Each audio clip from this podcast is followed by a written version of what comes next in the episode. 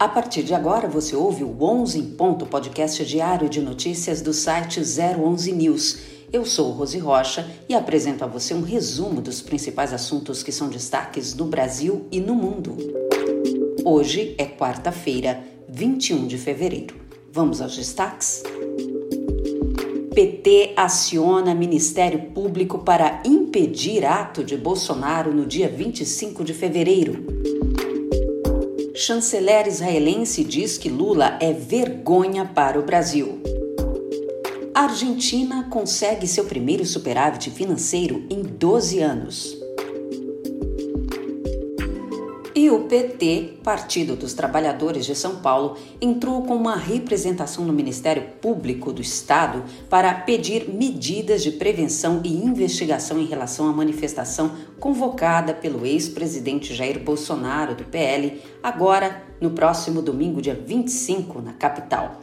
O partido alega que a manifestação a favor de Bolsonaro pode desencadear o mesmo ato que ocorreu no dia 8 de janeiro e que, abre aspas, possa ser utilizado novamente para atacar o Estado Democrático de Direito e para a promoção de propaganda eleitoral antecipada, fecha aspas. No documento, há também um pedido para que a Polícia Militar esclareça os protocolos e o contingente que será empregado na manifestação. Essa manifestação do dia 25 de fevereiro, agora no próximo domingo, é muito importante para a direita. E o ex-presidente Jair Bolsonaro tem tomado todos os cuidados para não afrontar o STF. É uma manifestação pacífica Segundo Bolsonaro, o ato acontecerá em defesa da democracia. Outro fator importante é que esse ato servirá de termômetro para as eleições desse ano. Nós estamos num momento em que acontecem articulações de partidos em todo o país, onde os candidatos estão decidindo em qual partido irão disputar as eleições. O manifesto do dia 25 pode sim fortalecer e muito a direita e puxar candidatos para o lado conservador. Essa sim é a maior preocupação do PT: perder prefeitos e vereadores para a direita. E o ministro das Relações Exteriores israelense Israel Katz voltou a exigir retratação de Lula e subiu o tom de crise diplomática com o Brasil. Katz destacou a ignorância do petista sobre o Holocausto e afirmou que a comparação foi delirante. Abre aspas. Que vergonha. Sua comparação é promíscua, delirante. Vergonha para o Brasil e um cuspe no rosto dos judeus brasileiros. Ainda não é tarde para aprender a história e pedir desculpas. Fecha aspas, disse o chanceler ao marcar o perfil do petista Luiz Inácio Lula da Silva em mensagem em português publicada no X. E Katz continuou, abre aspas, milhões de judeus em todo o mundo estão à espera do seu pedido de desculpas. Como ousa comparar Israel a Hitler?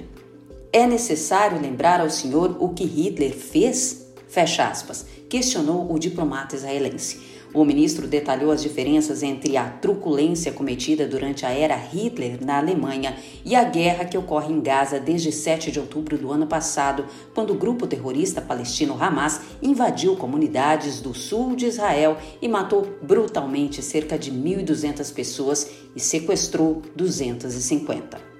Abre aspas. Hitler levou milhões de pessoas para guetos, roubou suas propriedades, as usou como trabalhadores forçados e depois, com brutalidade sem fim, começou a assassiná-las sistematicamente, descreveu o chanceler. A crítica ocorreu nesta terça-feira ao fazer nova cobrança para que Luiz Inácio Lula da Silva peça desculpas aos judeus por fala em que o petista comparou a ação militar em Gaza ao Holocausto. Apesar da desastrosa declaração de Lula, que coloca o Brasil no submundo da história perante o mundo, não há indícios de que ele irá se retratar, não. Apoiadores do governo apoiam as falas que atacam Israel. O ministro Paulo Pimenta, da SECOM, acusa o governo de Israel de distribuir conteúdo falso e disse que o chanceler israelense atribui a Lula opiniões que jamais foram ditas por ele. Ora, todos sabem que tem vídeos e falas de Luiz Inácio Lula da Silva falando todas essas barbaridades. E que lambança, hein? O Congresso no Brasil também reagiu. Já são mais de 120 deputados que aderiram ao pedido de impeachment de Lula. E não é só a oposição, não, viu? Alguns parlamentares de centro também estão apoiando o pedido de impeachment. O presidente do Senado, Rodrigo Pacheco, cobrou de Lula uma retratação na tarde de ontem. Mas quais as chances reais de um impeachment? Enquanto deputados pressionam o governo petista, o presidente da Câmara, Arthur Lira, usa os parlamentares para conseguir o que quer. E não é para o povo, não é o velho e conhecido toma lá da cá. Diz a lenda que para haver impeachment é preciso povo nas ruas. Dia 25 está aí. Certamente a direita irá capitalizar o assunto, mas sem o apoio do presidente da Câmara não há impeachment. E Lira parece estar bem à vontade com Lula no executivo. A fala irresponsável do petista quebra a tradição do Brasil de neutralidade e mediador de crises internacionais. O nosso país é conhecido na política internacional por sua atuação na criação do Estado de Israel. Vale lembrar que Oswaldo Aranha, um político e diplomata brasileiro, atuou como presidente da Assembleia Geral das Nações Unidas em 1947, quando presidiu a sessão da Assembleia Geral da ONU que aprovou a Resolução 181 também conhecida como Plano de Partilha da Palestina, que estabeleceu a criação do Estado de Israel em 1947. Oswaldo Aranha foi indicado para o Prêmio Nobel da Paz de 1948 por seus esforços na situação de Israel e Palestina. E a Argentina, hein? Com Javier Milei no comando, a Argentina consegue seu primeiro superávit financeiro em 12 anos.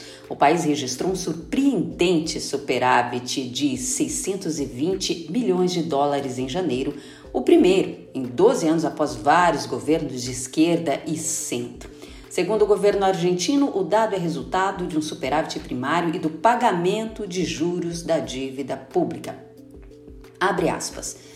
Esta é a primeira vez desde agosto de 2012 que o governo nacional gasta menos do que arrecada e que os pagamentos de juros da dívida não deixam as contas públicas no vermelho, fecha aspas, diz um comunicado do gabinete da presidência da Argentina.